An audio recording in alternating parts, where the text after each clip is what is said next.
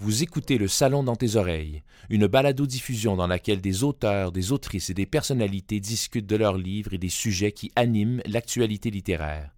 Les enregistrements ont été faits lors du dernier Salon du Livre de Montréal.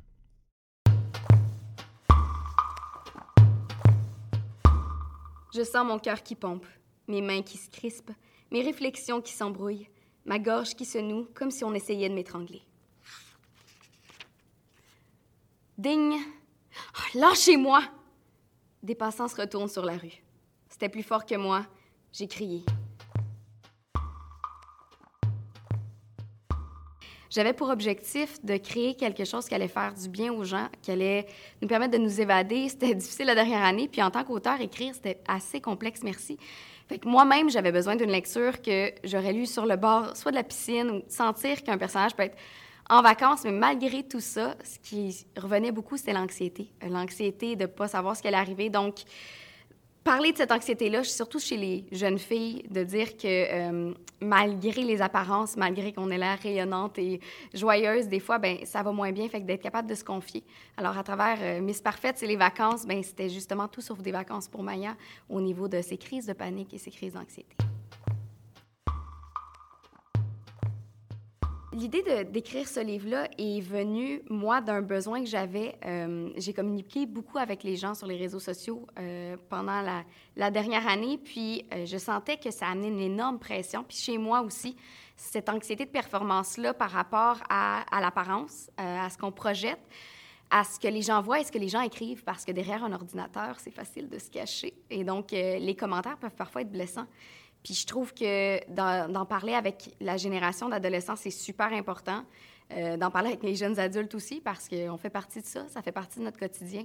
Donc, ce livre-là, je voulais le centrer là-dessus. Je voulais rappeler aux gens que c'est pas tout ce qui existe, euh, ce qu'on voit derrière euh, nos écrans, parce qu'il y a les gens derrière ça. C'est tellement important de se parler physiquement, de, de, rester dans le réel, dans le concret, puis de pas oublier d'être soi-même, puis de pas toujours vouloir correspondre aux attentes des autres. On a besoin souvent de relations, on a besoin de contact humain pour, euh, pour bien écrire, pour trouver des idées.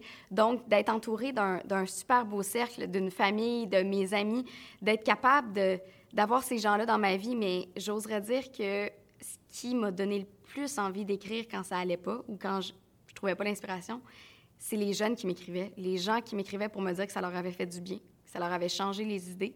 Puis pendant deux secondes, ils s'étaient retrouvés à travers un personnage qui était Maya, qui est celui que j'ai inventé justement pour que certaines personnes se sentent interpellées.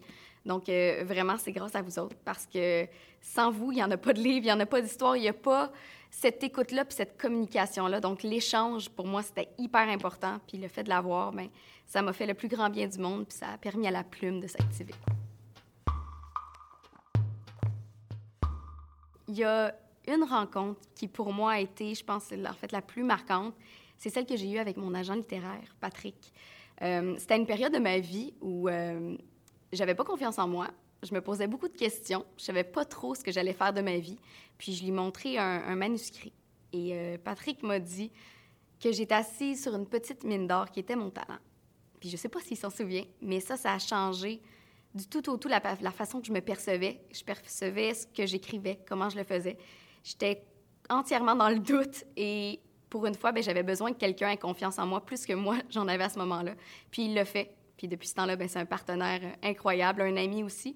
Mais vraiment, à ce moment-là, il, a fait comprendre à la petite Frédérique qu'elle devait croire en son talent, alors que personne d'autre y croyait.